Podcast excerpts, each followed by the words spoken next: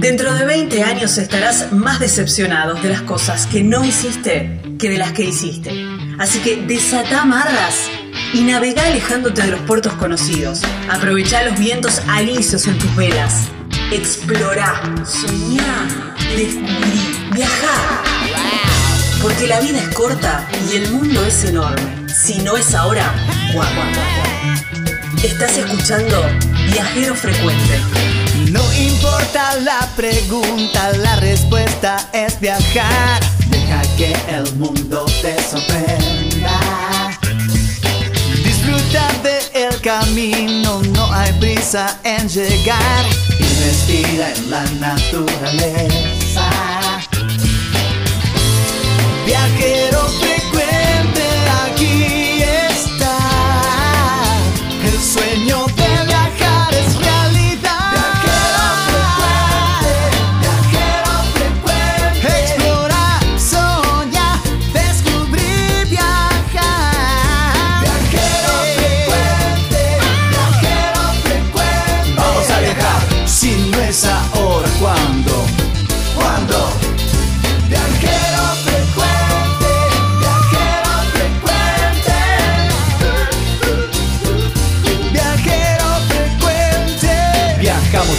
cambiarle la ropa al alma. Tienes que tomarlo con calma. Un gran viaje que te entrega al cielo. Siempre comienza con un paso pequeño. A tu sueño, dale, dale vuelo. Y viajero frecuente te dirá que hay de nuevo.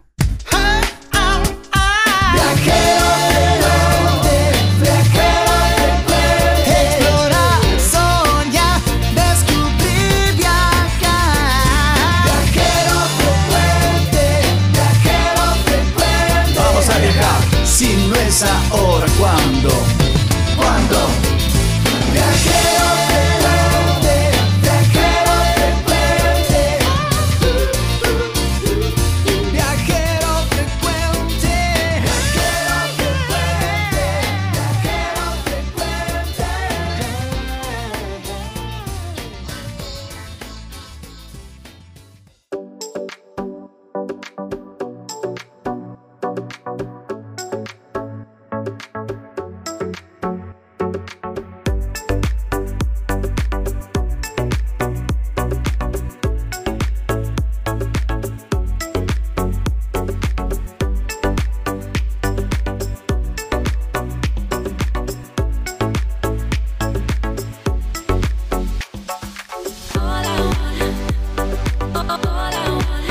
Hola, hola, bienvenidos a Viajero Frecuente en Radio. ¿Estás listo? ¿Ya estás lista para viajar?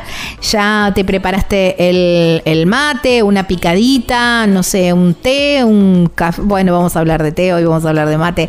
Pero mm, eh, un café quizás, bueno, estás en el sillón, en la reposera, eh, en ese banquito cómodo.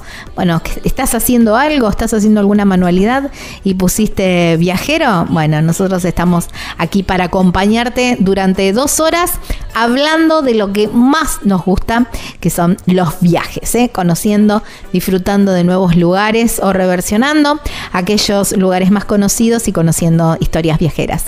Gaby Jatón es mi nombre, Lucas Giombini es quien edita este programa que ha tenido mucho trabajo últimamente, pero bueno, pobre, pobre Lucas. Perdón Lucas, por tanto. Hoy mm, me voy a tomar un ratito de- del primer bloque para contarles, estuve haciendo un viajecito, eh, mm, estuve recorriendo la, la provincia de Misiones eh, en un proyecto que se llama Misiones más allá de cataratas, eh, justamente contando y mostrando que no todo es cataratas en Misiones y la verdad que es una provincia maravillosa. Y bueno, quisimos mostrar un poquito. Fue una semana, no me alcanzó para todo lo que quería hacer, pero bueno, conocí y encontré y puse rostros a gente maravillosa que, que ya tenía conocida de, de, a través del, del- del teléfono, eran, eran una voz en el teléfono como, como el título de la novela y bueno, le fuimos poniendo rostro y, fue muy bonito. Así que bueno, me tomé el atrevimiento para contarles un poquito de, de, ese viaje, espero no aburrirlos.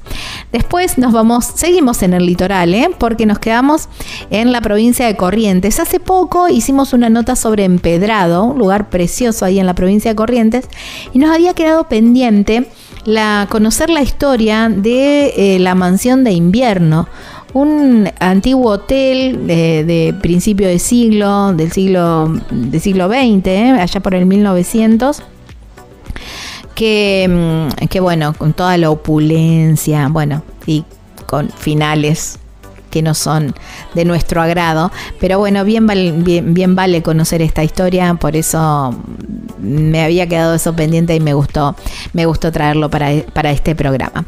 El viajero, el viajero de, esta semana es Hernán Pitoco. Él es parapentista. Eh, acrobático y la verdad que mm, es un grosso total, campeón del mundo.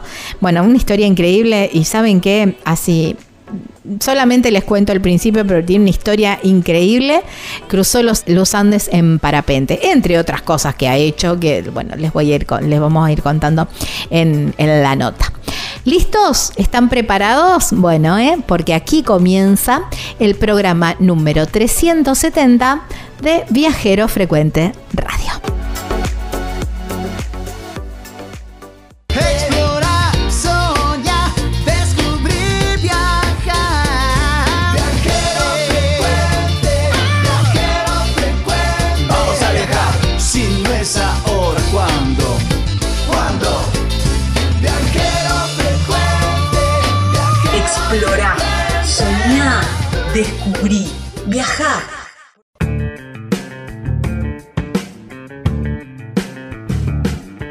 La provincia de San Luis tiene un montón de propuestas para disfrutarla a pleno, no importa la temporada que sea. Y hay un lugar ahí muy cerquita de Merlo, pero con toda la tranquilidad de un pueblito serrano, todo el encanto, digo yo también, ¿no? De un pueblito serrano muy, pero muy bonito, que se llama Carpintería. Allí en Carpintería están las cabañas Punto Serrano.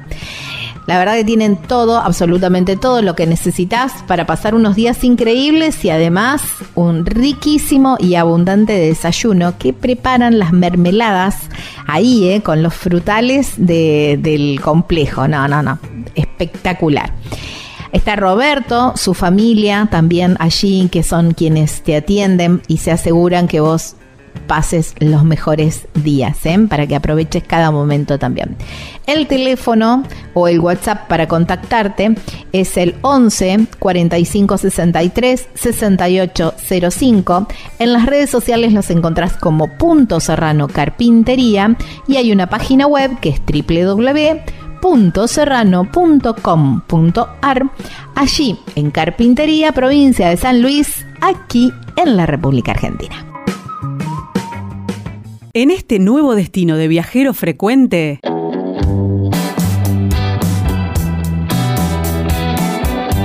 Bueno, como les dije al, principio del, programa, en la apertura, voy a tomar un ratito del primer bloque para contarles un poco el viaje que hice la semana pasada. No suelo hacer esto, no suelo hablar por ahí de mis viajes personales, pero bueno, ahora a partir de ahora sí lo voy a empezar a hacer. Cuando, cuando haga algún viajecito me voy a tomar un ratito del programa para, contarles eh, mis vivencias también. Y bueno, estuve la semana pasada haciendo algo de más allá de cataratas, ese era el proyecto, mostrar esta hermosa provincia que tiene tanto y como excusa siempre, por supuesto, son las cataratas del Iguazú, lugar precioso, maravilloso que no importa importa la cantidad de veces que vayas, creo que es mi sexta vez, pero mm, siempre la ves diferente. En esta oportunidad la vi con muchísima, muchísima agua y muchísima gente también, pero igual se disfruta.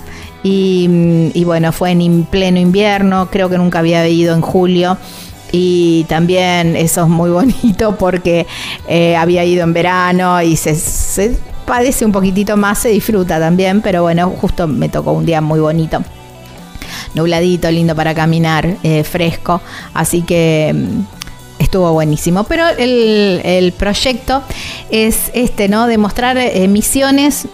mm, le- lo titulé más allá de cataratas porque digo, bueno, a ver, eh, te vas a. Si te vas en avión. Bueno, alquilate un auto en Puerto Iguazú y empezá a bajar un poquito y a recorrer la provincia que es preciosa. No son, es, eh, todo muy cerquita ahí en, en Misiones, entonces eh, podés hacerlo, podés recorrerlo y si te vas en auto, bueno, tomate más allá de a lo mejor un fin de largo o, y, y, y anda haciendo las paradas y anda haciendo el, el recorrido que la verdad que es muy, pero muy bonita la, la provincia y bien variada. Nosotros llegamos, por supuesto, a Posadas. Qué linda, qué linda. Ya habíamos hablado en el programa, pero qué linda que está. Cada día sorprende más. Una costanera larguísima, larguísima, preciosa, muy bonita, muy bien cuidada, eh, bien, bien señalizada también cero de, problemas de seguridad a la noche también para que lo tengan en cuenta. Y con una con una propuesta nosotros fuimos un fin de así que estaba la propuesta de la de la costanera con no le puedo explicar la cantidad de puestitos de artesanos y pero impresionante impresionante. No les digamos yo he ido, he estado en muchísimas ferias y siempre voy y me encantan, pero la cantidad que vi en este lu- eh, en Posadas es impresionante con muy variada propuesta, desde artesanos hasta, bueno, no sé, de gastronomía, de lo que se te ocurra, por supuesto, toda la, la gastronomía propia de, de Misiones y comí todo, absolutamente todo, y todo es muy rico, me encanta. La, la- gastronomía a base de mandioca también, y bueno, todo eso me encanta, así que bueno, estuve probando un poco de todo. Eh, la verdad que muy bonita la, la ciudad. Después eh, cruzamos a Encarnación, también eh, fuimos a, para, para el lado de, de Paraguay. Tuve la, la suerte por ahí que, digamos, a ver, fuimos a ver qué, onda, qué era lo que había. Y fuimos un domingo, casi todo estaba cerrado. Yo pensé que era Onda Ciudad del Este, que, que está siempre abierto permanentemente, va, digamos, todos los días. Y no, Encarnación los domingos cierra, hay muy pocos negocios abiertos, así que estaba tranqui también. Te aceptan pesos en todos los lugares. Eh, ellos necesitan pesos. El, tema es el cruce, el regreso, porque mm, son como tres. Nosotros tuvimos dos horas y media para cruzar, pero mm, eh, como una excepción porque era domingo. Dicen que en días de semana se tarda muchísimo más porque ellos, los, los paraguayos, cruzan a cargar combustible y a comprar eh, alimentos que les resulta muy barato. Por eso allá aceptan pesos y no tenés que andar haciendo cambios ni nada de eso para comprar algo que te quieras comprar o algo de eso. Pero mm, igual yo los disfruté porque estás parado eh, sobre el puente. Digamos, estás haciendo la cola sobre el puente, así que la vista es espectacular y yo la, disfruté, el día estaba divino, así que lo disfruté. Dicen por ahí, estábamos leyendo que, que no quieren que se hagan las colas sobre el puente por una cuestión de peso y todo eso, que no entiendo nada, pero bueno, por ahí está, está eso también, que no, que no sé de qué se trata, pero bueno, se, se decía eso, ¿no? Ahí en la, volviendo, volviendo en, en Posadas, el domingo también era un mundo de gente, las ferias, nos encontramos con los kilómetros de felicidad. Estaban ahí justo, estaban feriando, así que bueno, estuvimos charlando con ellos. Hay un montón de viajeros, impresionante. Hay un lugar, eh, la costa sur, que es donde van todos los, estacionan todos los rodanteros y todos los viajeros, así que se armaba una linda comunidad a la noche también para charlar y hacer. Estaba un poquito fresco a la noche, pero bueno, se hacían, se hacían lindas charlas y todo eso que estuvo, que estuvo muy bueno. Después de, de, ahí seguimos, empezamos a subir un poquito más para el norte y llegamos muy cerquita, ahí a 30, 40 kilómetros, las ruinas de Santa Ana. Eh, yo ya conocía eh, ruinas de San Ignacio, bueno, quise hacer ruinas de Santa Ana. Eh, la verdad que muy buenas, muy lindas. Eh, la visita guiada excelente también. El, el, predio es muy amplio. Tenés todo el tiempo del mundo para, para hacer imágenes y para quedarte a contemplar.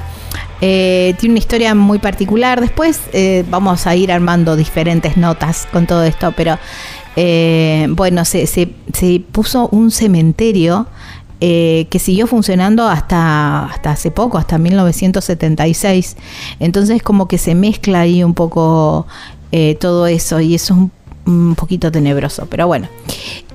Como un debe que tiene la, la provincia, no están marcadas.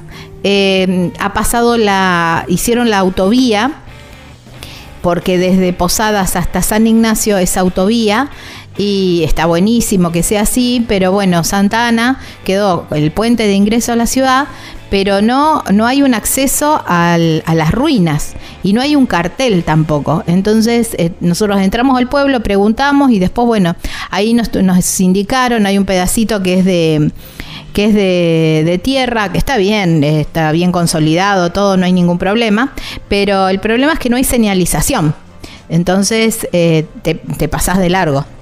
Te pasás de largo. Lo mismo nos pasó con la Cruz de Santa Ana, que se veía de lejos, pero no supimos cómo, cómo llegar y estábamos cortos de tiempo también, ¿no?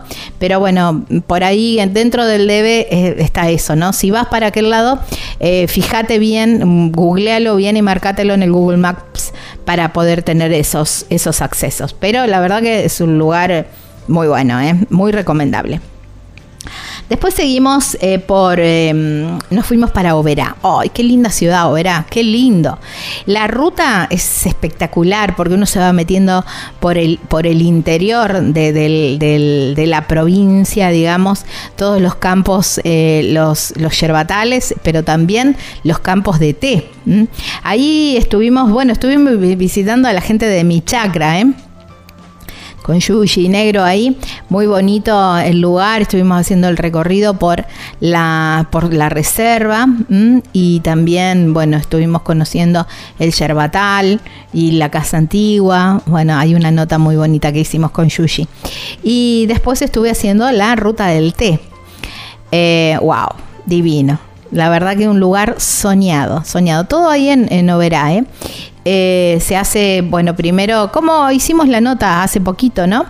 Eh, hacen un- se hace un recorrido por las plantaciones, ahí mm, te dan un delantal y una canasta para que vos puedas hacer la cosecha de tus hojitas de té y te van explicando para qué sirve cada una, para el té, para el té verde, bueno, para el té mm, eh, hay un té que es muy, eh, me parece que me dijo gourmet, bueno, algo muy, muy, muy delicado que se hace con el primer brotecito. Y mm, después, bueno, se pasa, se pasa por la parte de la elaboración. Eh, uno puede hacer como una pequeña elaboración artesanal, ¿no? También. Y después la degustación, preparamos el té, nos enseñan a preparar el té. Claro, yo ahí me di cuenta que eh, por qué el té que hago no tiene ese sabor. Porque te sirven una tacita de té también cuando llegas. Y mm, y claro, todo mal hacía con la temperatura del agua, con el tiempo de reposo. Dependiendo el, el té que vas a tomar, es el tiempo de reposo que tiene que tener. Bueno, todo eso que yo hacía todo mal y que ahora estoy haciendo todo como corresponde. Y la verdad que cambia muchísimo el, el sabor. Y bueno, el entorno es precioso porque hay una cancha de golf, hay una, mm, una casa de madera que donde está la, la casa de té, que es espectacular. Ya seguramente lo vieron en, en las, las historias o en los reels que estuvimos subiendo. Eh, la verdad que muy, pero muy bonita. Y ahí es donde, además de poder hacerla, eh, tomar, ir a tomar el té, hay tortas. Y por supuesto, puedes ir comprando, comprar las diferentes variedades de té y de yerba que tienen ahí en, en la casa, en la casa del té. Y también, por supuesto, en la, en la ruta del té. Y también, por supuesto, hay un restaurante que mira para el lado de la cancha de golf. Es un lugar muy, pero muy bonito, súper recomendable. ¿eh? Tienen visitas a las 11 de la mañana y a las 3 de la tarde. Después hay programas más largos, que hay dos o tres días, donde, bueno, tienen más, más actividades. Pero la verdad, un lugar muy, pero muy, muy bonito.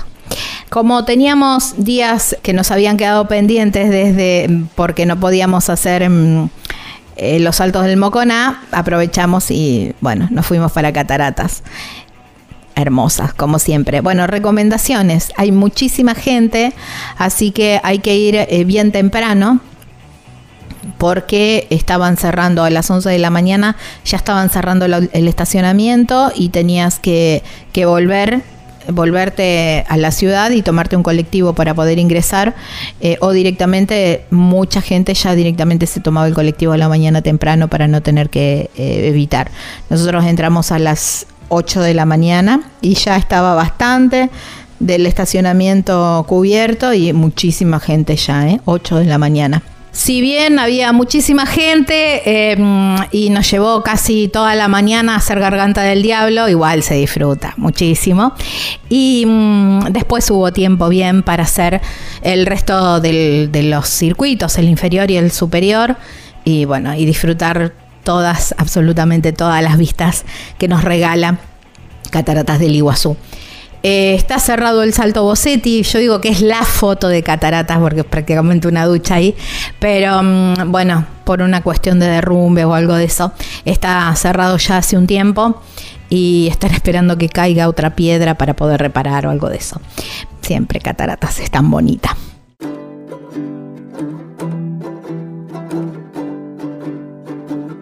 Otra de las eh, recorridas que hicimos fue las minas de Wanda, ya esto más clásico, ¿no? También. Y, mm, y, bueno, hicimos la visita guiada por las, por las minas, que yo hace un montón de tiempo que había ido y no me acordaba si había hecho la visita guiada o no. Pero bueno, hicimos la visita guiada y estuvimos ahí conociendo un poco de, piedras, bueno, de cómo se extrae todo eso y se ve también, digamos, se escucha más que se ve cómo están trabajando, porque hay una parte de las excavaciones donde se puede, se están habilitadas al turismo y hay otra parte donde están haciendo la, explotación de las piedras eh, preciosas y semipreciosas. Eso también aprendí, que yo no sabía que había piedras preciosas allí y las hay cerrando ya el, porque se, nos terminaron los días, era una semana nada más. Yo les digo que una semana y te quedas corta, te quedas corta. Empezamos a bajar y yo dije, ay, algo reparador después de tanto caminar y tanto andar, pero bueno, feliz. Eh, nos quedamos en las termas de Chajarí. Ay, qué lindas, por favor, qué lindas, un montón de piletas. El agua, el agua, eh, claro, decía 38, 39 grados, yo digo, mmm, vamos a estar un ratito nada más, pero claro, es invierno, está fresco y súper agradable, súper agradable. Las piletas exteriores y por supuesto también las, las, interiores muchísimo más calentitas, donde había clases de aquagym y todo eso, muy divertidos también. Lugar muy bonito, también con un parque muy lindo para poder eh, tomar mate y bueno y pasar todo un día completo. Muchísimos chicos mucho mucho para la familia también. Y la verdad que mm, muy muy muy bonito muy muy bonito ese, ese lugar con bueno varios jacuzzis también. Bien para relajar y para terminar un viaje así como bien bien soñado digamos. Así que bueno un poquito de, de, mi viaje de mi recorrido por cataratas de perdón de mi recorrido por misiones más allá de cataratas. Súper recomendable las rutas muy buenas. Hay que tener dos cuidados con las rutas misioneras Primero los radares, hay que hacerles mucho caso. Donde dice radar, radar. Estén atentos. Y segundo, hay no en las ni en la 12 ni en la 14, pero sí en las transvers en las otras eh, rutas mucha loma de burro, pero mucha y muy altas, digamos. Hay que pasarlas, eh, hay que parar y poner primera y pasarlas. ¿eh? Y por ahí no están del todo bien delimitadas. Así que cuando, eh, cuando transites esas, esas rutas con mucho, mucho cuidado, ¿eh? hay que estar bien atento y si andas de noche con mucha más razón, porque de día por ahí cuesta un poquito verlas y de noche me imagino que deben ser bastante más complicadas. Bueno, más o menos un poquito de, de, de mi viaje y bueno, ya seguimos con la normalidad del programa, con notas y todo eso.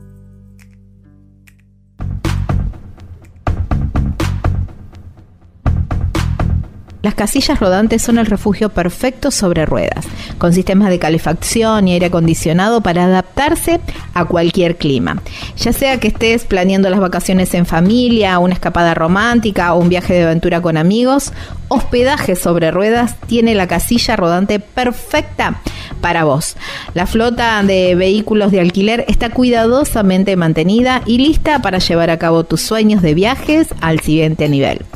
Cambia tu vista desde la ventana cada día y desperta en un nuevo paraíso cada mañana. No hay nada más emocionante que la sensación de libertad absoluta. Hospedaje sobre ruedas. Así los encontrás en las redes sociales. También podés escribir o llamar a Caro al 2644 679708. Hospedaje sobre ruedas y descubrí la magia de viajar con total libertad. Estás escuchando Viajero Frecuente.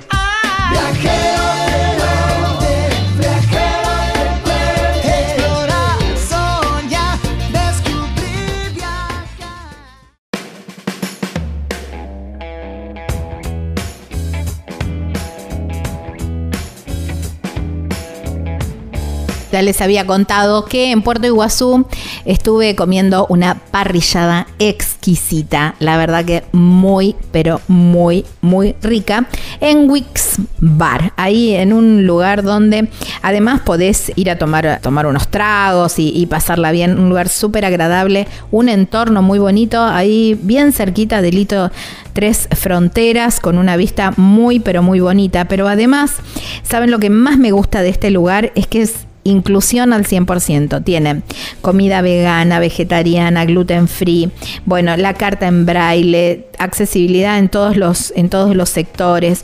La verdad que es un lugar muy muy bonito que está abierto desde las 11 de la mañana hasta la medianoche, prácticamente todo el día, ¿eh? Wix Bar, así lo encuentran en las redes sociales Wix Iguazú, ahí en Puerto Iguazú. Y hay un teléfono si quieren reservar, es el 3757 62 49 24.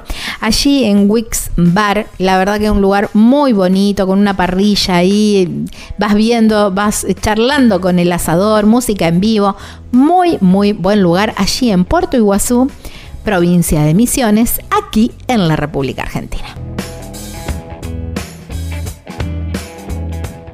Estás escuchando Viajero Frecuente.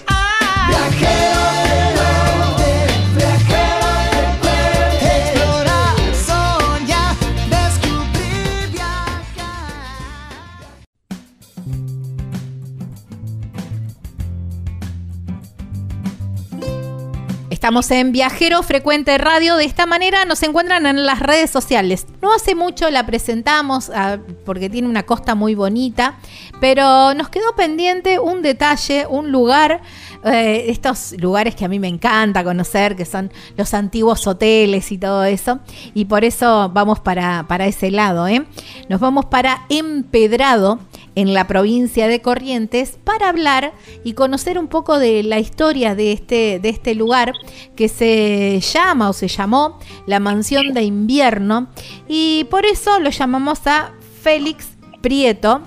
Eh, me dijeron a mí, él dice que no, pero es como el experto de, esta, de esta parte de la historia de, de, la ciudad y lo tenemos del otro lado de la línea. Hola Félix, gracias por tu tiempo y bienvenido a Viajero Frecuente. Gracias Gaby, gracias y buenas tardes a toda tu audiencia y gracias a Viajero Frecuente por este tiempo para destinar, para informar de todo este, eh, de toda nuestra historia, de nuestra rico, de nuestro rico pasado que formó parte de un legado que quedó en el tiempo. Mm, tal cual.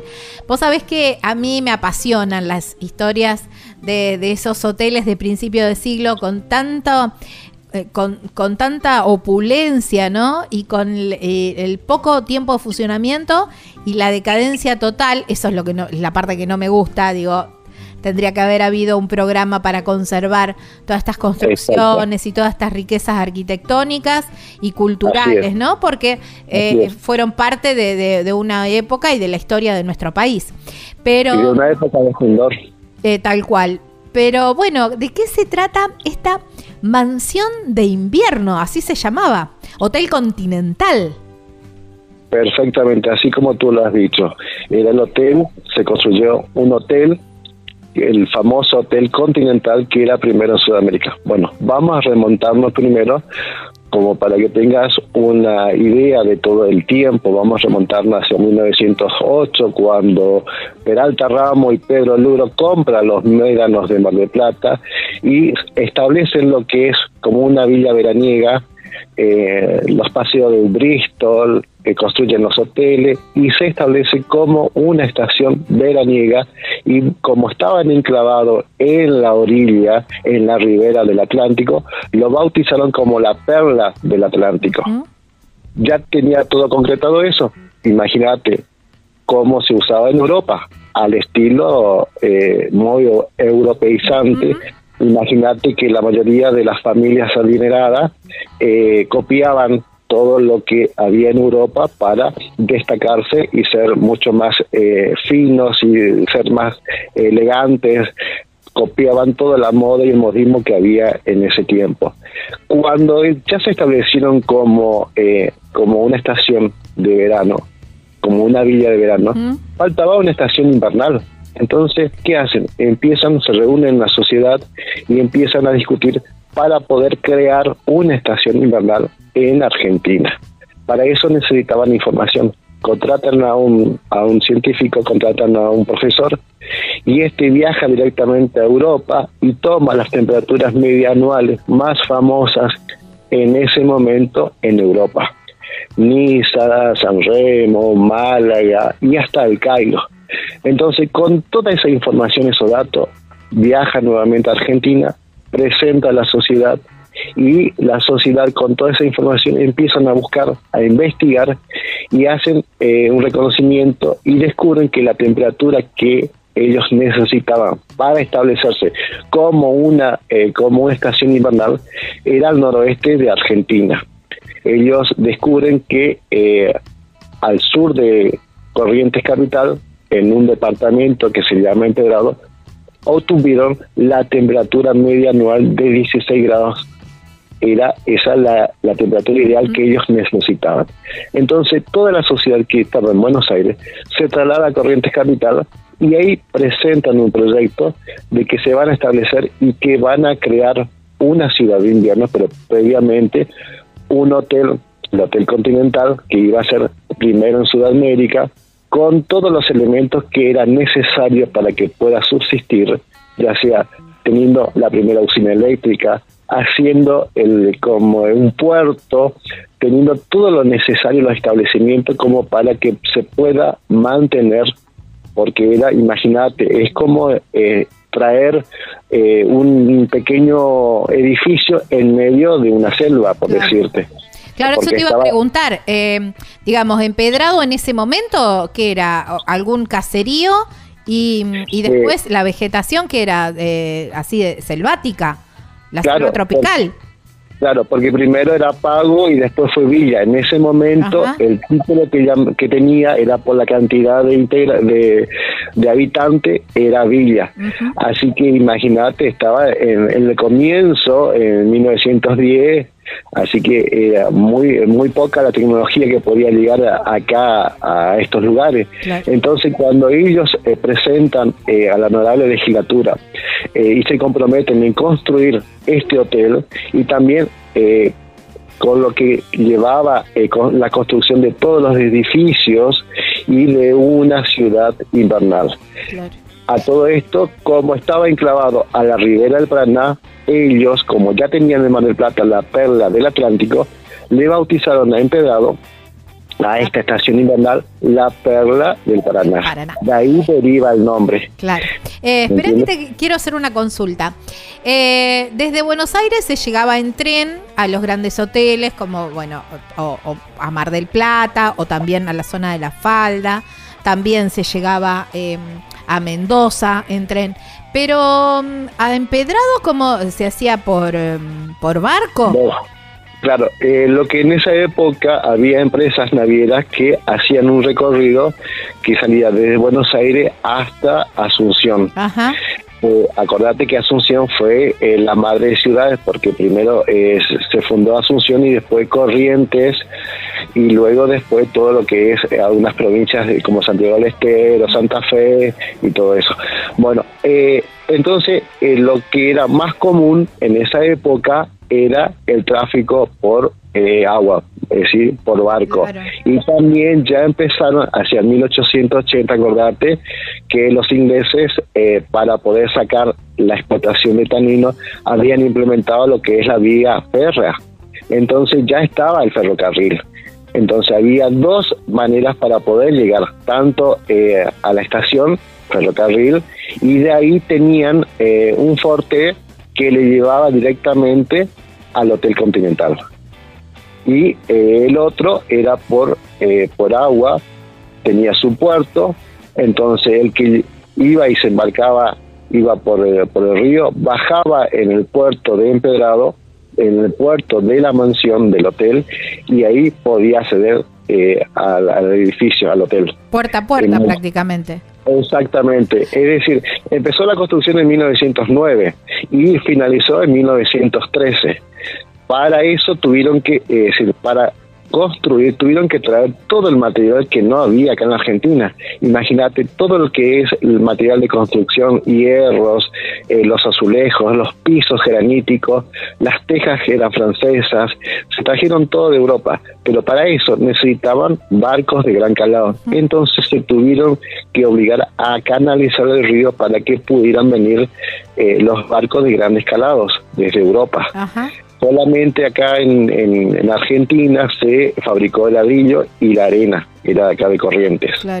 Y una vez que estaba finalizado toda esa construcción, había que amueblar, imagínate, muy al estilo europeo, así que se trajeron todo lo que era el mueblaje, todo lo que era de distintos estilos, salones del estilo Luis XV, Luis XVI, el estilo que estaba muy de moda en esa época, el Art Nouveau o el Art Deco, eh, y todo los, lo que conllevaba el estilo, los muebles, los más finos, las alfombras, los tapices, los, las alfombras de abusón, que eran franceses, las porcelanas francesas, eh, he visto yo platos de porcelana de Limoges que tenía la virola de oro con el logo de la ciudad de invierno, así como, eh, como dije, la sede CI en gótico, estaba en, en el borde sobre la virola, con un estampado de, castillos, de paisajes, así como el estilo más o menos inglés de los platos. Así que imagínate, las, las copas, por ejemplo, eran de, de cristal, de bácara, era todo lo, que estaba de moda y lo más acordate, remontarte que estábamos en una época donde estaba imperando la Belle Époque, así que era lo más refinado, lo más fino, los materiales más nobles para todo. Tanto que para la, es decir, una vez que te hago una reseña del edificio, una vez que se construyó, se construye en lo que es el hotel, y después el casino. Eran dos masas gigantes que estaban unidos por una galería, la famosa galería de cristal. Es decir, el que llegaba por barco bajaba y había, le recibía tres, cinco entradas de escalinatas con una, eh, una barandilla de balaustrada, eso que ustedes vieron en la filmación. Ahí se ingresaba y podías entrar a la galería que era de triple puerta con todo vitró era el vidrio martiré, eh, que es todo más o menos todo eh, jaspeadito. Eh, eso era la famosa galería de cristal que tenía todo, estaba pintado en, distintos colores y a su vez esa galería estaba subdividida en tres galerías. La galería central, que era de, la vía rápida, y los laterales que oficiaban como invernaderos. Es decir, cada arco de medio punto de la pared exterior se unía a la central y eso estaba unido por un trillaje de madera de cedro con todo el trabajo de arabesco detallados en madera y lo que iba por la pared iba todo en un dorado a la hoja, así como el estilo francés de unos círculos cerrados y abiertos, con los florones franceses. Imagínate, el lujo de esa época era el máximo lujo porque lo que ellos querían era traer todo eh, ese turismo, ese dinero que estaba en Europa y traerlo acá en Argentina. Eso era la intención. Esa es la intención que tenía Pedro Luro, porque uno de los de los eh, artífices de toda esta iniciativa fue Pedro Luro. Pedro Luro tenía un coto de casa en La Pampa y él tenía muchos amigos porque generalmente la sociedad de, decir, los grandes terratenientes viajaban a Europa seis meses, cuando eh, como eh, la Argentina cuando tiraba, cuando se decía que tiraba manteca al techo, realmente toda la gente adinerada viajaba a Europa y se quedaba seis meses.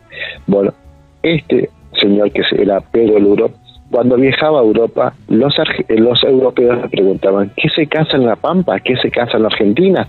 Porque él tenía un coto de casa. Entonces él le decía que se casaba desde el faisán como los ingleses, al jabalí o al tigre como en, como en la India porque él había ido a África en un barco y trajo todos los animales, compró los animales y lo trajo en su coto de casa en La Pampa, en Santa Rosa, que hoy en día es Parque Nacional Pedro Luro. Luro, claro. Exactamente, y él invitaba a todos los personajes famosos, tanto de la aristocracia como la gente más reconocida de Europa, a cazar en La Pampa, Argentina. Entonces, eh, de esa misma manera se implementó cuando se inauguró acá la mansión de invierno el 29 de junio de 1913, ese día se hizo una competencia de caza de yacarés. Como no había animales sueltos, es decir, no había un coto de caza, eh, lo que se hizo la temática de cazar yacarés ese día de inauguración. Wow, impensado en estos tiempos, ¿no? Sí, sí. Eh, eso esa actividad, ¿no? Félix, esto imagino que trajo también mucha mucha mano de obra. Por supuesto, eh, imagínate, para construir el edificio necesitaba de ingenieros. Por ejemplo, se habían traído lo que era la usina, que eran motores alemanes, se habían traído los técnicos para que pudieran manejar todo este sistema eléctrico, porque fue una de las primeras usinas eléctricas, porque todo ese edificio necesitaba tener luz, ¿entiendes? Entonces tenía que tener su propia usina eléctrica. Eh, se trajo todos los equipos extranjeros, se trajo las personas idóneas en todas las áreas, tanto de aquel que hacía las confituras, del que preparaba todo, eh, por ejemplo, los chefs, los maestros de cocina fueron de los mejores hoteles de Inglaterra, de Londres, de, París, por ejemplo, y se trajo lo mejor que había, lo que estaba de moda en esa época. Imagínate en la Belle Époque todo el mundo era lo más exquisito y cuando más exótico era mejor. ¿Viste cuando se presentaban los platos con faisanes, con esos aderezos franceses y todo eso?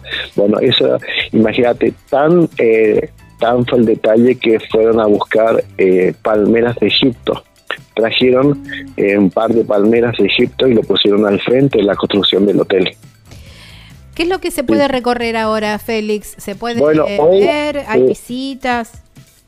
Claro, lo que lo que hacemos generalmente hacemos un, recorrido por el río, mostramos eh, el río, desde la eh, vemos, hacemos una un safari fotográfico de todo lo que es las barrancas, eh, tiene su belleza, porque, a ver, ¿cómo te puedo decir? En una síntesis, eh, la falla que hubo en su tiempo en el medio del Paraná se levantó en la época cuaternaria, se elevó solamente la ciudad de toda la ribera del, Paraná de Corriente, quedando la costa chaqueña eh, en profundidad. Y al elevarse se puede ver todos los depósitos de sedimento que cuando el mar estuvo en toda esta zona del noroeste, no sé si sabías que el mar estuvo todo en una época estaba todo inundado esta zona del noroeste, cuando se retira deja el depósito de sedimento. Eso es lo que hoy en día cuando hacemos recorrido vemos las distintas franjas de colores que de acuerdo al, al depósito de material es el color, ya sea férrico que es medio rojizo o a veces cuando es sedimento natural que es un poco verdoso tienen distintos tonos, ya sea el arcilloso y todo eso. Por eso le deja, le da un toque especial, como si fuera que estás viendo, por decirte, una, una, una sierra allá del noroeste, del norte, por decirte, de los siete colores, por decirte.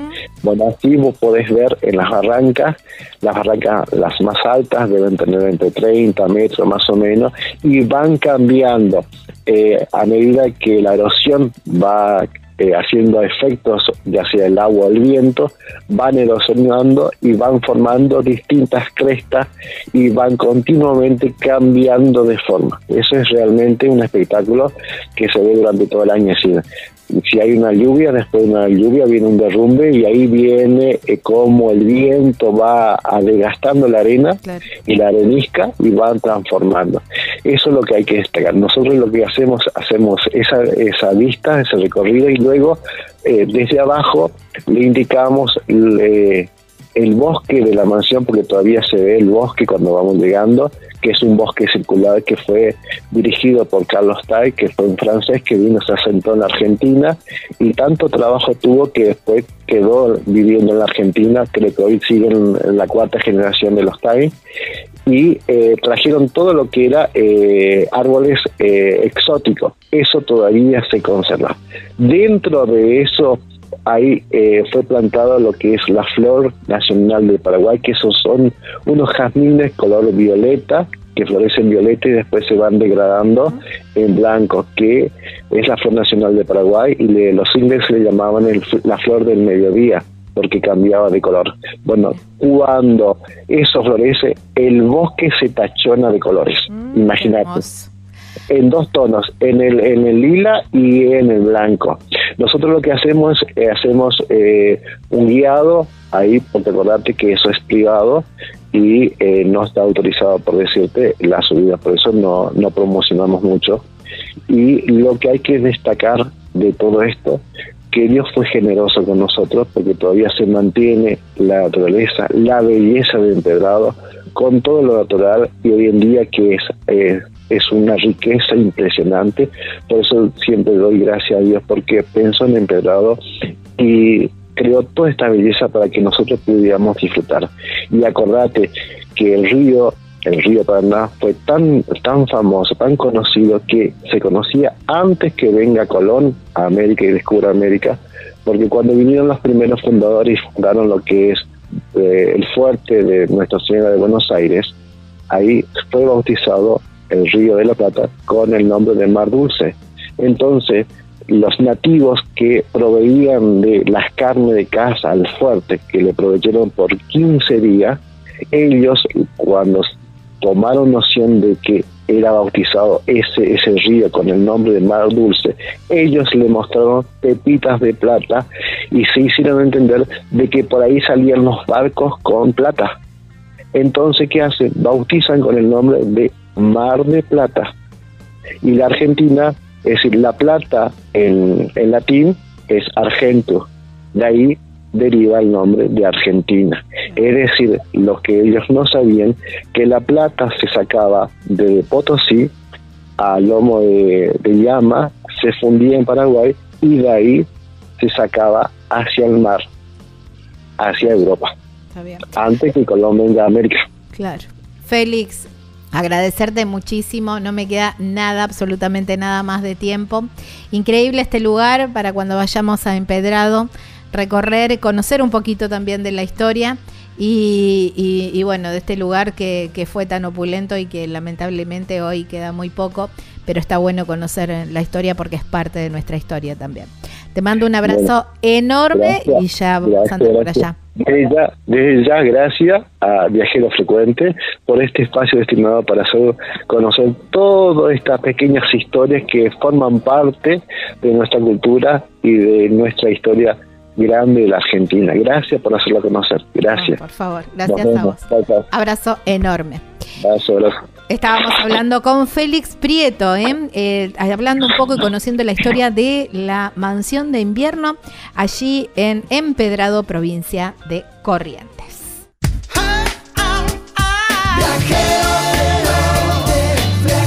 Viajar es la respuesta, no importa cuál sea la pregunta. Estás escuchando Viajero Frecuente.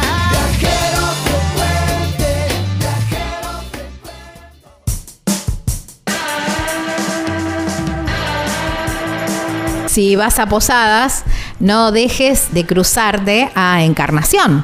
Eh, ahí en, Paraguay ya sería, ¿no? Y mm, ahí bien cerquita, bien cerquita de la aduana, solamente 100 metros, está Cataratas Argentinas, un lugar donde podés conseguir neumáticos y además electrónica ¿eh? a muy buen precio y además hacen envíos a toda la Argentina y tienen una gran variedad impresionante, te atienden súper bien, podés pagar en pesos y todo eso. ¿eh? está sobre el circuito comercial Cataratas Argentinas, así se llama el lugar, y hay un teléfono, un WhatsApp para que puedas eh, coordinar con ellos, que es el más 59 5 98 52 72 222 en Encarnación, República del Paraguay.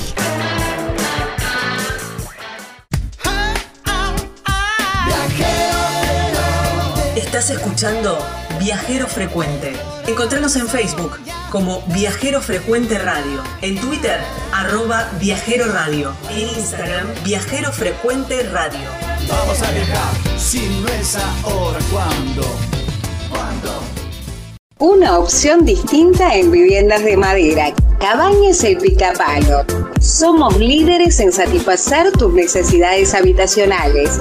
Alta durabilidad y resistencia. Se entregan terminadas llave en mano. Llama ahora 34 38 41 28 31. Si sos de la provincia de Buenos Aires, 11 28 51 13 66. Estás escuchando Viajero Frecuente. Viajero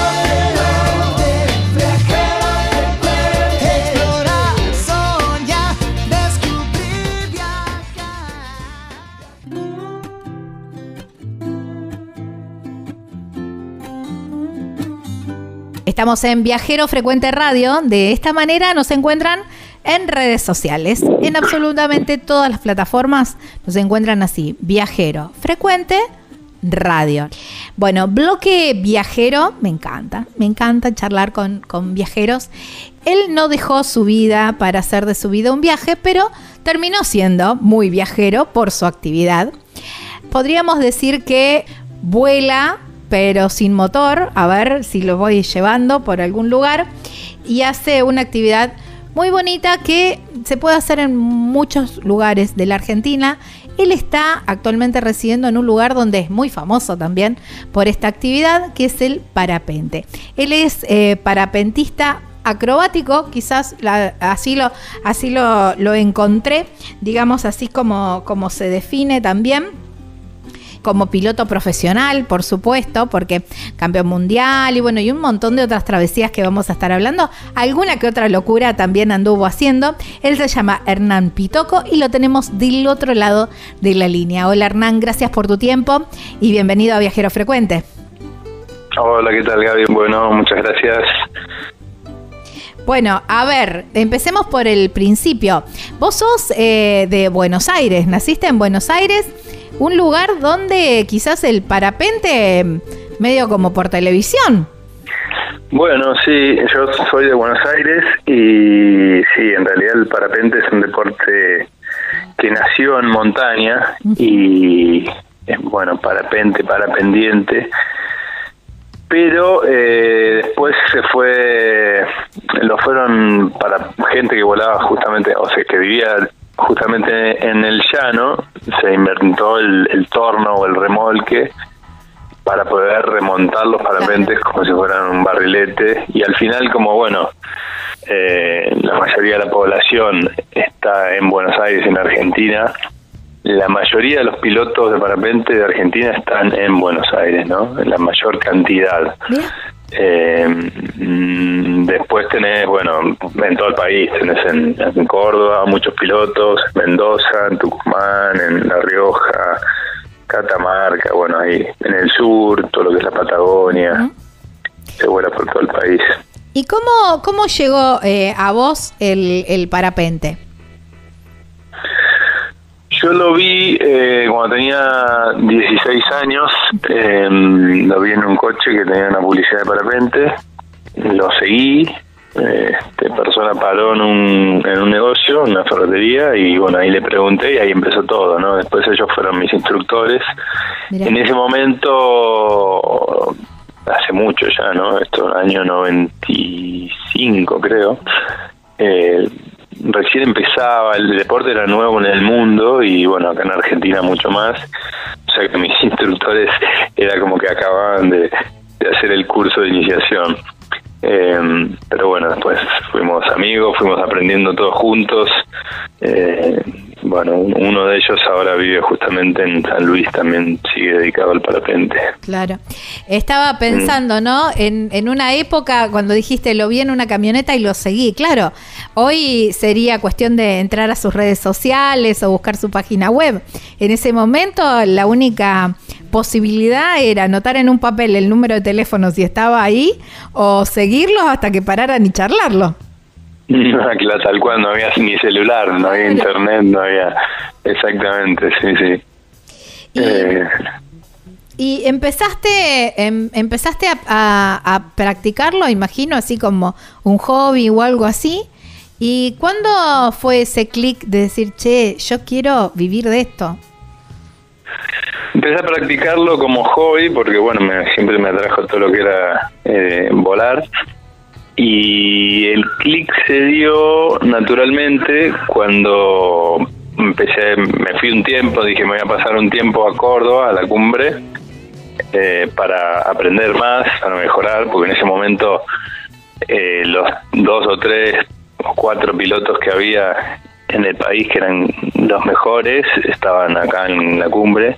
Dije, bueno, yo tengo que ir ahí a aprender, a juntarme con ellos. Y bueno, tenía unos ahorros y esos ahorros se fueron gastando y me duraron como, como dos años y ahí ya me di cuenta que no, no iba a volver a Buenos Aires.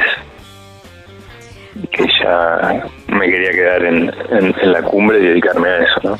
El- los campeonatos, o bueno, vos dijiste que empezaron a armarlos, ¿no? Pero la parte, digamos, la profesionalización de la actividad y esto, ¿no? De los sponsors, imagino que ahí es cuando llega Red Bull, que debe haber sido un espaldarazo, eh, un espaldarazo importante. Fue, eh, ¿qué, qué fue primero, no? Si fueron, eh, fue esto la profesionalización para después lo otro, o empezó lo otro y ahí fue profesión, el, la- el hecho profesional. Mm, Mira, vino un poco de la mano, o sea, éramos todos amateur y bueno, uno se va profesionalizando y digamos que se dedica profesionalmente a eso porque trabaja y le dedica todo su tiempo a eso y al mismo tiempo, bueno, las, las marcas de parapente que había en ese momento, que la acrobacia, la poca que había, estaba mal vista o eras como eras como los que hacían acrobacia, eran loquitos que peligrosos o que se iban a matar. Claro, después cambió eso y, y al, contrario, ¿viste? Empezaron a apoyar, empezaron a, empezamos a hacer prototipos, velas a medida para hacer acrobacia que nos fueron permitiendo hacer nuevas maniobras acrobáticas. Al mismo tiempo los organizadores que habían de eventos o campeonatos que, que, que solo había de, cross country en esa época, ¿no? Que es como el cross country es, es el clásico, que es como una especie de, de regata, de correr una regata por el aire. Esos organizadores, algunos empezaron a volcar a, a organizar eventos de acrobacia, entonces eh, se empezó a ver más, bueno, en las revistas, eh, todo eso, ¿no? Claro. Eh, ¿Y, y, mm, y lograban ganar algo de plata con eso o era puro empuje y, y el, y desarrollar? Porque viste que el desarrollo de, una actividad o de, o de, bueno, para mejorar performance y todo eso, siempre lleva mucha plata. ¿Eso, eh, ustedes lograban sacar algo de rédito como para vivir? ¿O era esto de vivir a, arroz y, el amor al arte? No, para esa época, o sea, no es un deporte, digamos, es una, un deporte de bastante amor al arte, porque no es tenis, no es fútbol. sí, sí, no, estamos hablando de esos números. No, son esos deportes. No, no, no. Pero, eh, digamos, nosotros, el grupo nuestro que, que estaba, digamos, de mis amigos y yo que estábamos desarrollando y a todos nos fue bastante bien para lo que era el deporte y lo que es el deporte en ese momento. Este, en los campeonatos justo en esa época, como era todo muy nuevo, eh, y lo que hacíamos nosotros eh, le parecía increíble al resto de los pilotos del mundo, porque éramos, éramos un puñado de 10 pilotos que lo podíamos hacer, eh, o menos en cierto momento. Eh, sí, nos, nos pagaban para ir a, para ir a eventos, para hacer exhibiciones, para dar charlas. Eh, los campeonatos tenían dinero de premio. Mm, que a mí en esa época y a esa edad me servía mucho porque había muchos campeonatos que había puesto de moda y bueno eran te, pagaban en euros y acá en Argentina rendía mucho con lo cual nada vivía de eso me construí mi casa hice cosas después apareció Red Bull eh, toda una serie de cosas eh, que hoy es mucho más difícil no porque hay mil pilotos de acrobacia o miles y ya está todo medio visto eh, entonces como que ya ya está visto perdió un poco el atractivo para para los sponsors y eso. Eh, así que hoy en día es un poco más difícil para para vivir, ¿no? Me, parece a mí, para los jóvenes que vienen ahora del parapente. Claro. Eh, pero yo estuve, ya te digo, en un momento justo, en el, lugar, y bueno, me fue bien, la verdad. Eh, de acá de Argentina, mm, sí, fui el único que se pudo dedicar así profesionalmente al parapente competitivo, ¿no? De deportivo, digamos, ¿no? Porque hay gente que se dedica profesionalmente, pero tiene a la escuela, ¿no? Eso es lo normal, a la escuela o, al biplaza que llevar a volar gente. Claro, mm. digamos la actividad mm. turística. Claro, exacto. Eh, y Hernán, ¿cómo, cómo iban eh, eligiendo por ahí esto de, de, imagino, el, de, el desarrollar cada una de las de las acrobacias o pruebas, no sé cuál bien es el, término que, usan. Eh, y disculpa mi ignorancia también, eh, pero mm, iban como pensando, diseñando y cada vez dándole más rienda suelta a esa cuota de locura que hay que tener también para hacer un, deporte extremo y, abrir esos caminos, hay que tener un cierto aporte de esa, de esa locura sana. Sí, a tal cual, como lo decís, ¿no? En esa época teníamos 20 y algo de años, eh, solamente pensábamos en, en volar y en, y en hacer maniobras. Yo me acuerdo que me iba a dormir y soñaba y pensaba en las maniobras y no veía la hora que salga el sol al otro día para ir a probar lo que, lo que estaba pensando eh, en hacer y aparte nos juntábamos entre nosotros y, decíamos, ¿podrá hacer esto o esto? Y si lo hacemos de esta manera o en este...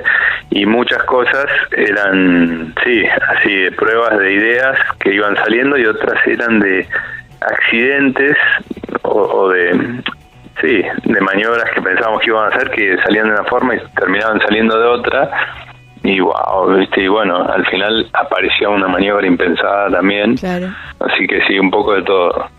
Pero sí, había que tener un poco de locura, en esa época no, no teníamos miedo de nada, así que iban apareciendo. Después también, después también eh, al, al, evolucionar los parapentes, mm. por ahí algunas de las maniobras eh, que hacíamos con parapentes más grandes y, que funcionaban de una manera, al cambiar de, parapente de concepto bastante radicalmente, también eh, la maniobra se transformaba en otra, ¿no? O sea, aparecía una maniobra nueva, sí. Wow. Eh, qué, loco, ¿no? Imagino también que las mm. medidas de seguridad evolucionaron junto con el parapente. Imagino, por lo tanto, que aquellas medidas de seguridad no sé si eran tan tan acordes. Eh, el, parapente, el parapente siempre, el, arnés tenía un paracaídas de emergencia. Eh, nosotros, eh, pedimos a los fabricantes que nos hagan dos contenedores, o sea que volábamos con dos para caída de emergencia, que nos parecía un montón en esa época. Y hoy en día ya hay varios arneses que tienen tres para caída de emergencia de acrobacia, sí. De hecho, ya los de cross country, eh, ya la mayoría vienen con dos paracaídas de emergencia. Mm. Bien. Sí, y los paracaídas de emergencia también evolucionaron mucho, ¿no? Claro. Sí, sí, sí. Mm. Imagino eso. Eh, ¿Cómo, mm, eh, cómo, y porque bueno, eh, en, en tu Instagram, que es hpitoco con doble C, que los invito a seguir porque la verdad que hay unas imágenes increíbles. Hay muchísimas imágenes en lugares maravillosos, eh, con vistas increíbles. Eh, pero también hay de ciudades, en, en medio de las ciudades, y has tenido también un episodio acá en, en Buenos Aires. Pero, mm, ¿cómo, ¿cómo es, a ver, surcar quizás el, el- el cielo de una ciudad? No sé cómo, cómo llamarlo, o volar sobre una ciudad.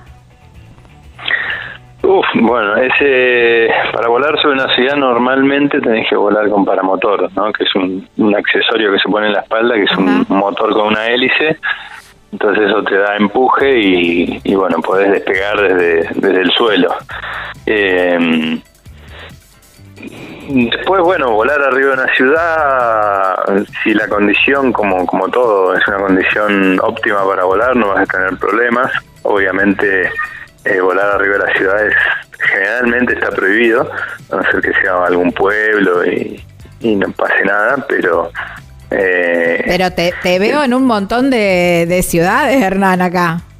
¿En un montón? Sí. Ah, no, y bueno, bueno nosotros... especiales. Lo que pasa es que eh, hay muchos shows que hacíamos nosotros, y entonces, claro, saltábamos de helicóptero también con un, un D-bag, que es una bolsa donde se pliega el parapente, se engancha en el helicóptero, saltás, la bolsa queda enganchada en el helicóptero y el parapente hace una apertura rápida, eso te permite estar posicionado en vuelo sobre, no sé, un estadio o, o una plaza o un, un- un evento en una ciudad y hacer hacer un show acrobático. Normalmente eso lo hacíamos con con humo de colores, entonces queda mucho más vistoso. Eh, pero sí, sí, arriba arriba de ciudades hemos hecho muchas. Eh, hubo una muy linda que me acuerdo que me gustó que fue en, el Brasil, en San Pablo, eh, en el Estadio Palmeiras Wow. que había que entrar justo por el por el agujero del estadio, que bueno, es bastante grande, pero cuando venís mm, a 800 metros de altura y tenés que calcular la deriva, el viento y las maniobras acrobáticas, todo se ve muy chiquito y sobre todo cuando estás rodeado de, de edificios toda la vuelta y no hay no hay no hay otra posibilidad de aterrizar, ¿no? O sea, tiene que ser ahí sí o sí. Wow, cuánta adrenalina. Mm. Porque imagino también que el, eh, la ciudad y los edificios van cambiando eh, la- las corrientes del, del aire, ¿no? O digamos que... Claro, sí, sí, sí. Todo lo que sea un objeto eh, es, algo que puede generar turbulencia, ¿no? Si hay viento, eh, el viento pega en un edificio y atrás del edificio se hace un rotor, ¿no? Una turbulencia. Eh, si hay viento suave, ese rotor va a ser muy suave y no te afecta. Y si hay viento fuerte, sí te afecta. Entonces, no se puede volar en, condiciones eh, de viento fuerte, por ejemplo. ¿no? El parapente es una aeronave muy lenta, porque es una, una aeronave que vuela eh, hoy en día los más rápidos a máxima velocidad, estamos hablando de 65, 70 kilómetros por hora. Eh, y en velocidad este, a manos libres, como lo llamamos nosotros, unos 40, 45, o sea que es una aeronave muy lenta, ¿no? O sea, un, un viento de 20 kilómetros ya te afecta y Claro. 30 ya, ya estás en, en una condición, mm, digamos, de límite. Claro. Eh, Mm. Bueno, igual también es puramente la sensación de volar, ¿no? Porque eh, cero presencia de, de- de motor ni nada de eso y entonces, excepto, bueno, en estas condiciones que vos decías de, de- de una ciudad, pero si vas a volar sobre una montaña es, eh, es la libertad más absoluta. Claro, bueno, en las montañas pasa lo mismo, ¿no? Si vas a volar en montañas y el viento es demasiado fuerte, las montañas generan turbulencia, ¿no? Igualmente, eh, uno cuando empieza a volar aprende aprende todo lo que es meteorología y micrometeorología, que nosotros micrometeorología porque volamos muy cerca del relieve, ¿no? A veces a dos o tres metros de una pared de una montaña. Eh, entonces, toda esa micrometeorología son toda la, pequeña turbulencia que se genera, la térmica, este el, efecto Venturi que se puede producir entre dos entre dos montañas eh, bueno hay, hay muchas cosas no eh, pero lo vas aprendiendo eh, a medida que vas aprendiendo a volar y bueno la verdad que hoy hoy en día el, el parapente es muy seguro no es muy seguro. Claro. Bueno, hablabas de, todas esas condiciones meteorológicas que las estuve leyendo en una crónica que hiciste de tu cruce de los Andes, que la verdad que mm, eh, es increíble cómo lo ibas contando y con el corazón en la boca, porque me encontré con que no había viento, que bajaba, que subía, que mi compañero, bueno, fue eh, un relato muy bueno que se los recomiendo, está en, su cuenta de Facebook. Mm, y, y, ahí te vas dando cuenta también la, la importancia de, esto que hablabas, ¿no? De, de, encontrar el, la temperatura y el, y el y, el, la rafa, no sé cómo llamarlo, de, sí, bueno, digamos que por ahí los, muchos de los vuelos que hice yo no son de lo más normal y bueno, a, a veces de lo más seguros, ¿no? Porque vas un poco más al límite. Para cruzar la cordillera de los Andes desde Chile a Argentina, bueno, es un cordón montañoso muy, muy ancho, muy grande, con poco aterrizaje, eh, poco acceso, o sea que mm, si te pasa algo eh, para que te rescaten o lo que sea también es complicado. Y lo que tiene la, la, mm, la cordillera particularmente es que tenés de un lado el Pacífico y del otro lado, bueno, el, la Tierra, pero y bueno, después el Atlántico, ¿no? Pero está más lejos, pero eh, por una diferencia de presión, que normalmente siempre es más alta la presión atmosférica en, el lado del Pacífico, eh, siempre se mete el viento de oeste a este, ¿no? Y, y, de, de, no sé, son tenés dos o tres días al año que podés llegar a, hacerlo porque los vientos siempre que no sé si conoces pero eh, por ejemplo la ruta de los Libertadores que va de Mendoza a Santiago de Chile eh, ahí hay vientos de 100 kilómetros por hora 80 y más y más de eh, entonces son condiciones que no no se puede volar en parapente ahí prácticamente entonces hay que estar monitoreando la meteorología y tratando de elegir el día ideal de cero viento, pero así todo en esa en ese lugar en la cordillera cuando un pronóstico te dice cero viento, eh, vas a tener viento igual. Eh, no tan fuerte, pero, pero sí. Ahora, en el próximo bloque, porque ya nos quedamos sin tiempo para este bloque, te voy a pedir un poquitito un resumen de, esa travesía, de esa linda locura que, que, hicieron los Andes. Eh, ya estamos sobre el borde, sobre el final de este bloque, pero se viene un segundo bloque con Hernán Pitoco este parapentista acrobático que la verdad que eh, un genio, una genialidad lo que hace y un grosso, grosso a nivel mundial que lo tenemos del otro lado de la línea. Ya venimos. Vos elegí cómo moverte. Nosotros premiamos tus hábitos sustentables con el seguro de movilidad sustentable para autos híbridos o eléctricos y motos eléctricas. Protegemos tu auto o moto híbrido o eléctrico ante robo, incendio, inundación, daños por granizo y daños en cristales sin franquicia. Además, contás con un seguro de vida individual y auxilio mecánico por avería o accidente.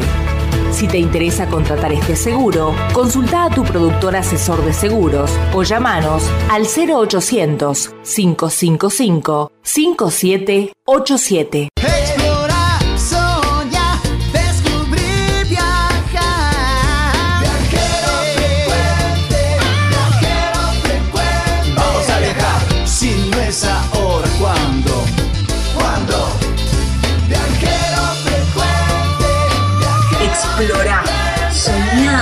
descubrí, viajá.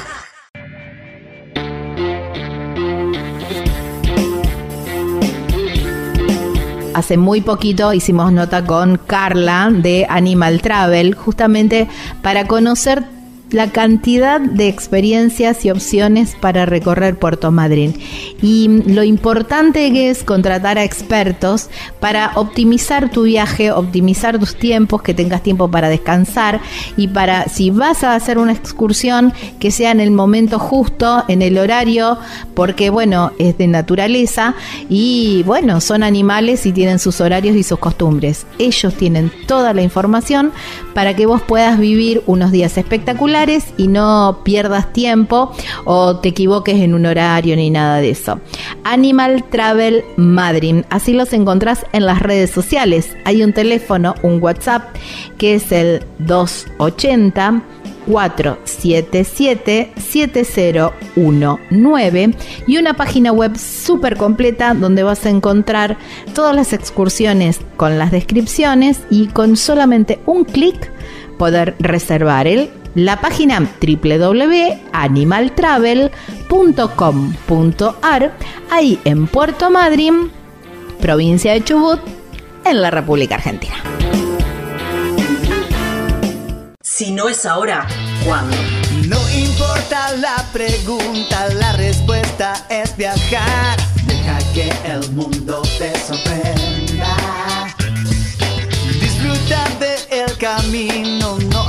en llegar y respira en la naturaleza.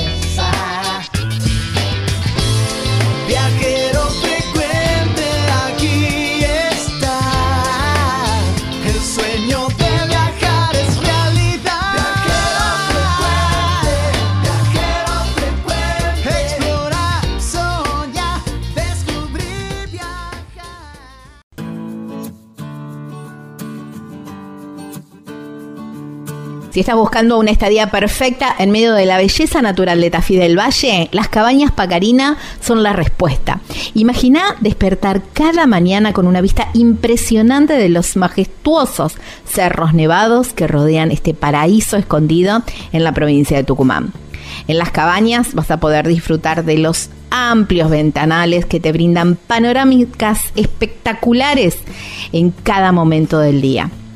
No solo son paisajes de ensueño, las cabañas están completamente equipadas para que te sientas como en casa. Cada detalle ha sido cuidadosamente pensado para brindarte comodidad y relax en absoluto. Desde la cocina totalmente equipada hasta una sala de estar con una decoración cálida y acogedora, no te faltará nada durante tu estadía.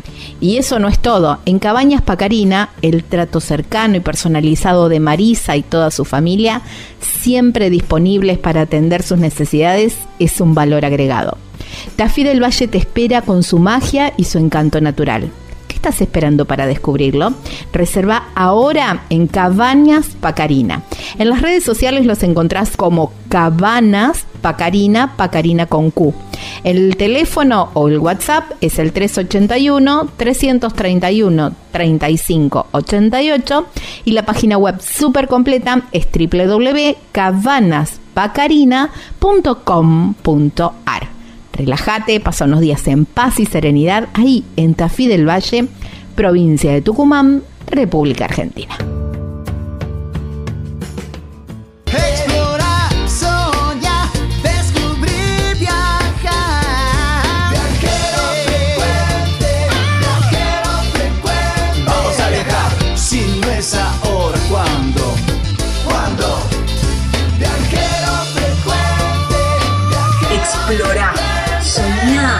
Descubrí, viajar.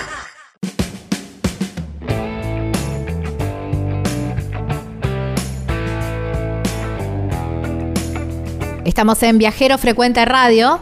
De esta manera, ya saben, nos encuentran en todas las plataformas. Pones en, en el buscador de Google Viajero Frecuente Radio y ahí te aparecen todas las plataformas donde podés escuchar el programa, donde podés ver los videos del programa y por supuesto interactuar con nosotros también. Viajero Frecuente Radio.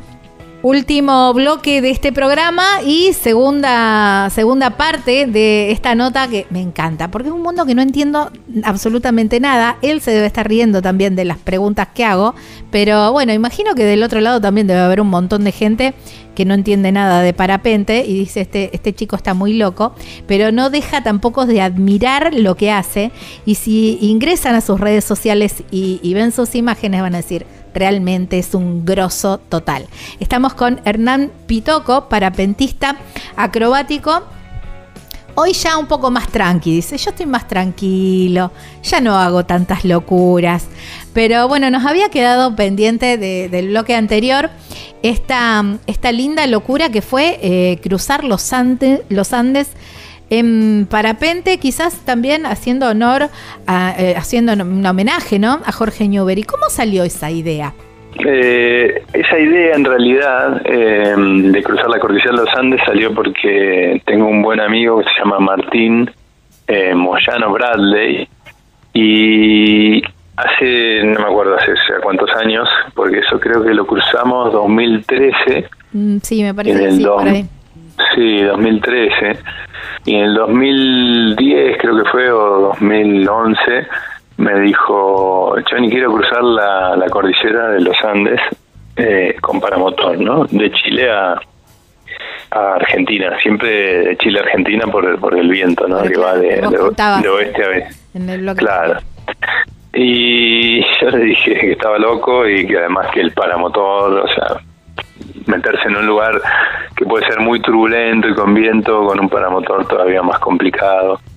Y bueno, ahí terminó un poco la charla.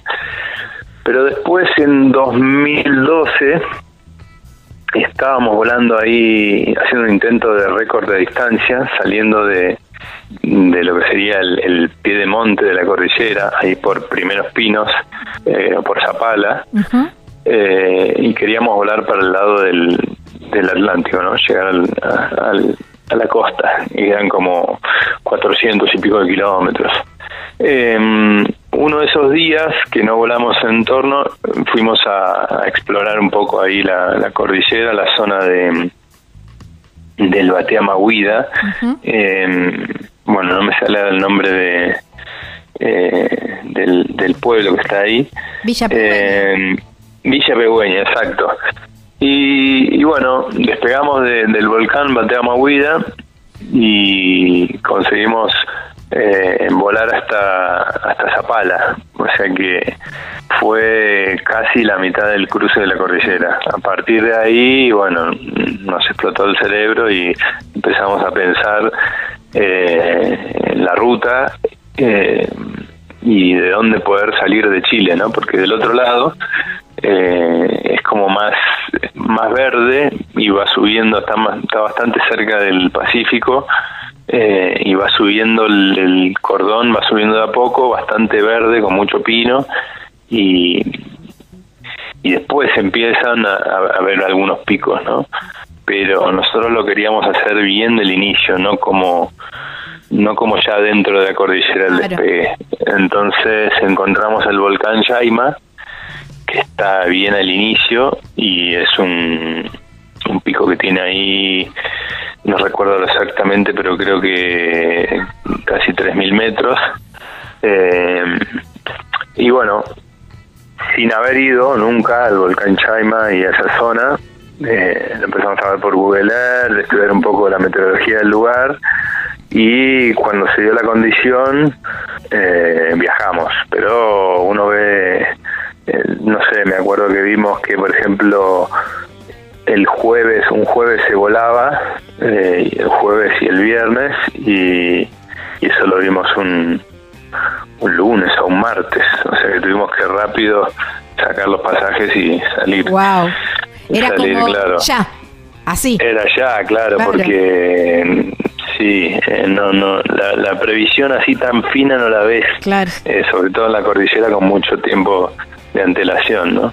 Entonces llegamos ahí, este, hicimos el primer día un, un intento, pero no, no funcionó y esa noche nos fuimos a dormir pensando que eh, que al otro día iba a estar bárbaro y esa noche empezó a, a llover. No. Y cosa, cosa que no estaba previsto. Así que bueno, medio desilusionado ya. Eh, pero bueno, paró de llover, al otro día salió el sol, dijimos, bueno, lo vamos a intentar igual y ese día se dio y lo logramos. Eh, pero bueno, la cosa es que me había olvidado contarte el detalle, era que Martín me había dicho de hacer el cruce unos años antes porque su bisabuelo, Eduardo Bradley, fue la primera persona en la historia que cruzó por aire la cordillera y la cruzó en globo aerostático eh, Eduardo Bradley era el era amigo de Jorge Newbery. Jorge Newbery Ah. eh, se fue a intentar cruzar la cordillera en avión y Eduardo le decía que no, que, que en globo había que hacerlo, que le parecía que no, muy peligroso en avión y que pini que pan. Bueno, cuestión que Jorge Newbery se va con aviones de esa época, ¿no? Que Sí, eran sí, unos, biplanos de, de tela, ¿no? Estamos hablando hace un poco más de 100 años, de 110 debe ser ya. Eh, y bueno, en el vuelo previo, uno de los vuelos previos de entrenamiento a cruzar la cordillera, tiene un accidente y se mata, ¿no? Claro. Y eh, bueno, en honor a, a su amigo, a Jorge Newbery, Eduardo, se va con el globo aerostático, que había dos en, en Argentina, dos, ¿no? En Argentina en esa época, el club se lo presta y se va, y bueno, eh, se va a Santiago de Chile. Eh, los globos en ese momento no eran de aire caliente, eran de helio. No sé cómo tienen que armar una fábrica de helio ahí en, en Chile. Eh, bueno, tardan seis meses eh, hasta que ponen todo a punto y, y en invierno hacen el, el intento del cruce Wow. Y cruzan, sí, con, con ropa de lana de esa época, toda una cosa, una locura, ¿no? Una locura. Una locura. Así que eh, nada, fue muy muy emocionante porque claro, nosotros 100 años después lo hicimos en parapente, eh, por primera vez en la historia también. Y, y bueno, ya con otra tecnología, otros otras este Sí, herramientas, ¿no? También. medios de seguridad, herramientas, eh, contactados con un servicio de, de emergencia, de helicóptero de rescate y eso, por lo que pudiera pasar y todo. Y así todo, bueno, un- fue una aventura y, y un- una hazaña, ¿no? O sea que pensar de hacerlo en esa época, con, lo, con la tecnología que había, la verdad que era increíble, ¿no? Ponerse en el lugar del bisabuelo. Tal cual, qué lindo. Eh, Mm. Hernán, ¿y se alcanza a disfrutar una travesía de esa, de esa magnitud donde mm, hay, mm, hay tantos, no sé si peligros la palabra, o tantas cosas que pueden salir mal?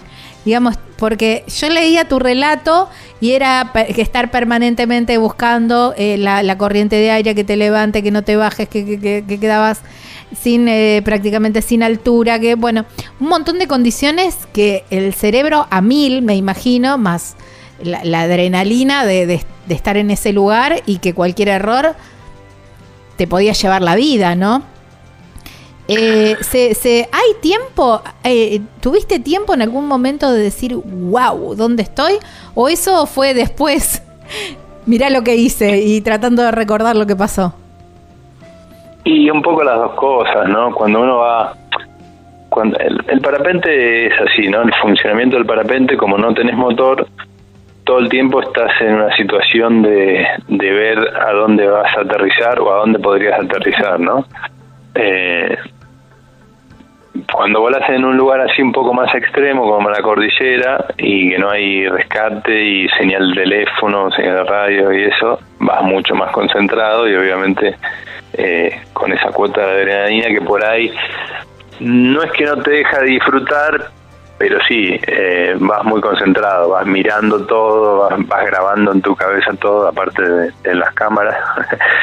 pero sí, cuando cuando eh, cuando ya superaste eh, el, último filo del, del, último cerro y ya como que tenías todo el llano enfrente del valle de, de Neuquén, digamos, eh, ahí es cuando te como que te relajas y wow, empiezas ahí cuando aterrizas también y sí, sí, y cuando lo ves a lo lejos como ahora también, ¿no? eh, lo seguís disfrutando. No, no es que uno tampoco es que cuando hacemos ese tipo de vuelos de aventura eh, estás volando pensando que te vas a matar, ¿no? Porque nosotros llevamos muchos muchos años, claro, de preparación, digamos, toda una vida y aparte eh, elegimos las condiciones óptimas para poder hacerlo, más allá de que sean potentes o lo que sea. Eh, así que volamos tranquilos también, ¿no? Eh, confiados, disfrutándolo. Eh, otro otro lugar, por ejemplo, que tiene cierto parecido, eh, es más grande todavía, fue en Pakistán. Eso. Mm, ah, vi, imágenes increíbles. Sí, sí, un vuelo de aventura. No era, no era cruce la cordillera, pero pero sí cruzas por zonas muy inhóspitas y quizás más que más que la cordillera, ¿no? Eh, hicimos un vuelo, creo que fue 2000, dos veces estuve en Pakistán, 2011 y no me acuerdo después qué otro año, creo que 2013, 2014. Eh, y en una de las oportunidades salimos casi de, de Afganistán, ahí muy cerquita de la frontera, hasta pasando un pueblo, una ciudad que se llama Gilit y volamos, bueno, esos son los Himalayas, ¿no? Ahí están las montañas más grandes del mundo, ¿no? Ahí metimos el vuelo más largo de distancia de, de los Himalayas y de Asia entera para esa época fueron 225 kilómetros. Ahí, ahí bueno, ahí como se vuela muy alto, llegamos a volar a 7.300 metros de altura eh, también volando con oxígeno, bueno, ropa. Eh, ahí las condiciones son extremas. sí, sí. Sí, sí, son. Aparte salís a la mañana, pasás por todo tipo de condición, ¿no? Porque para hacer 225 kilómetros de distancia eh, en montaña te lleva muchas horas.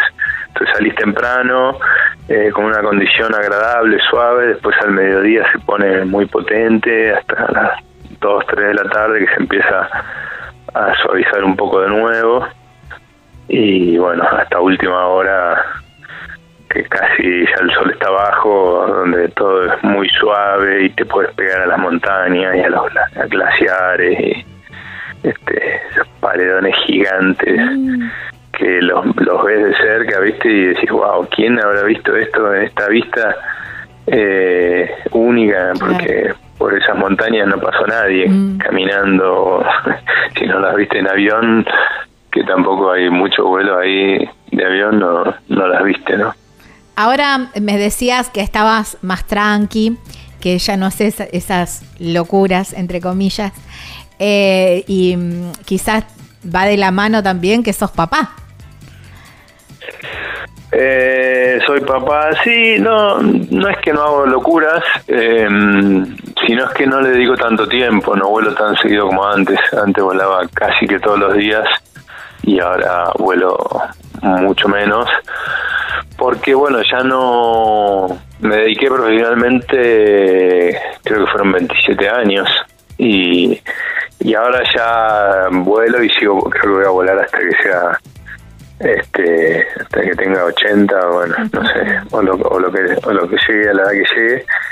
Pero ya lo hago por, por placer y bueno voy a algunos campeonatos eh, que los elijo yo y bueno ya no tengo esos sponsors que tenía, entonces lo hago, lo hago ya más amateur, ¿no?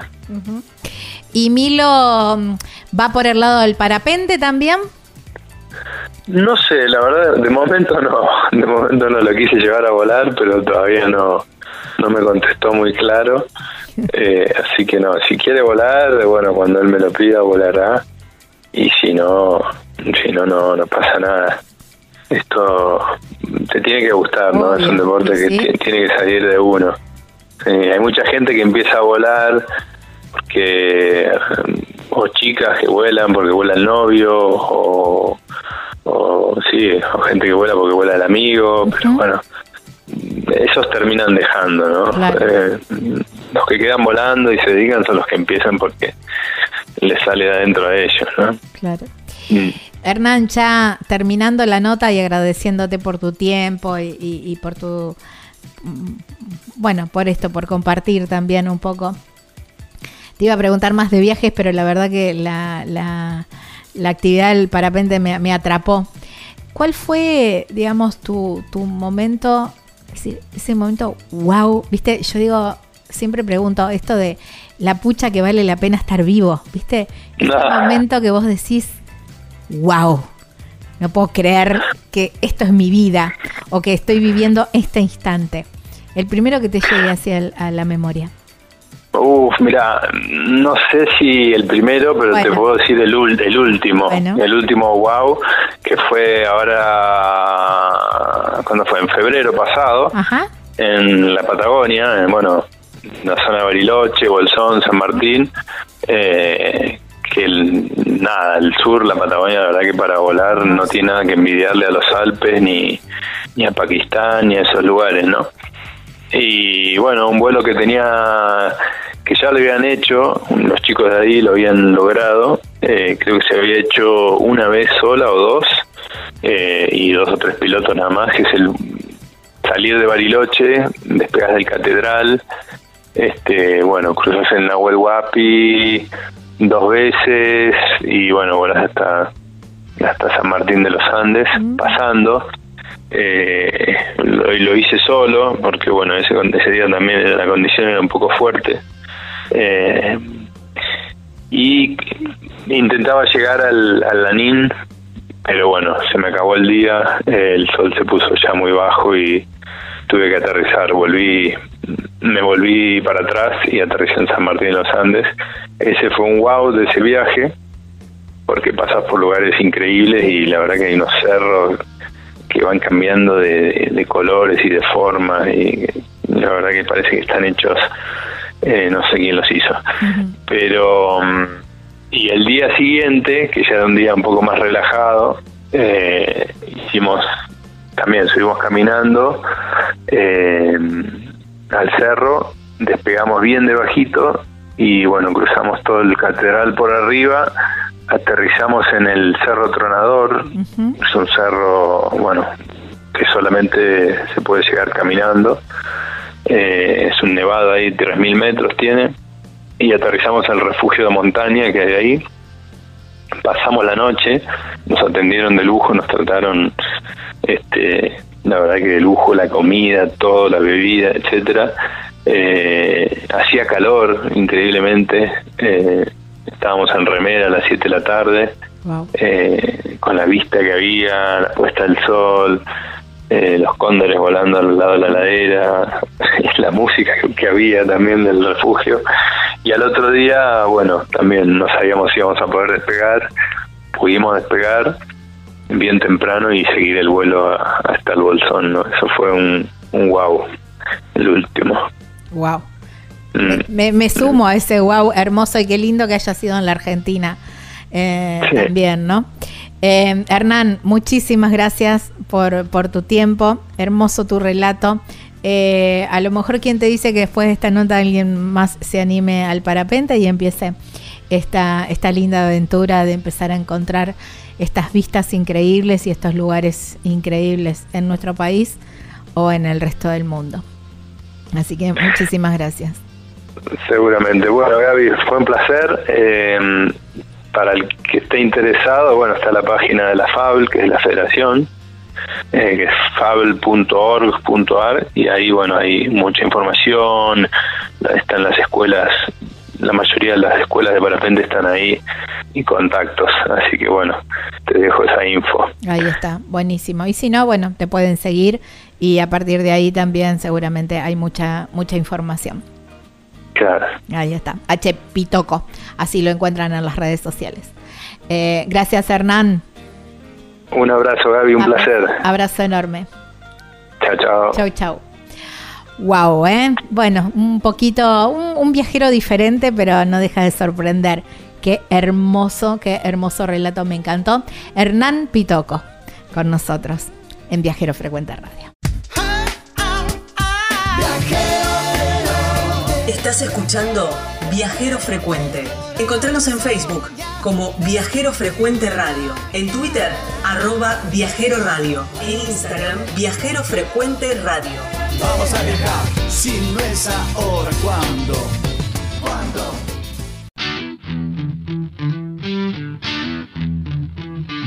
Nada de tiempo queda, como siempre, como siempre me pasa, pues solamente para decirles gracias por haberse quedado hasta allí, hasta el final del, programa. Espero que lo hayan disfrutado.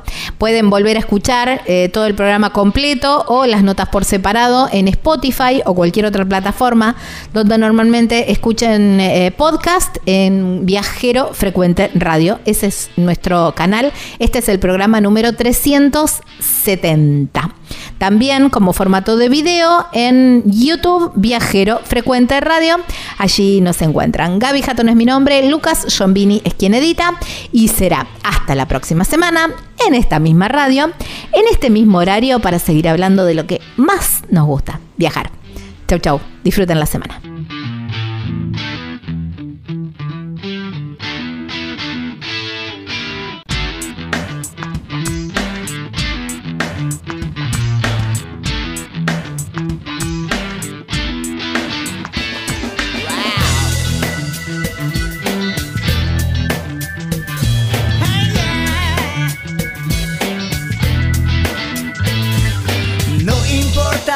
Pregunta, la respuesta es viajar. Deja que el mundo te sorprenda. Disfruta del camino, no hay prisa en llegar. Y respira en la naturaleza. Viajero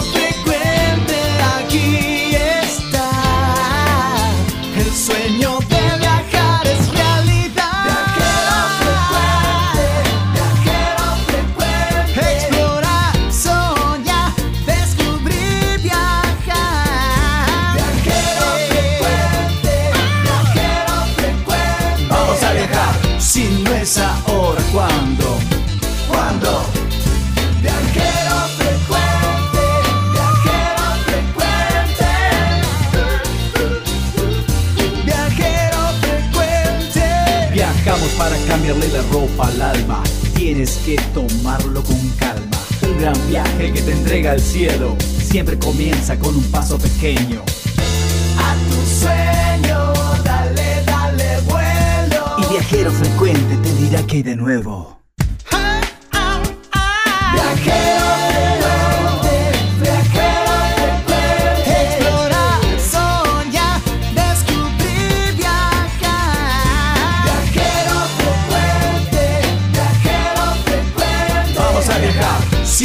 Ahora,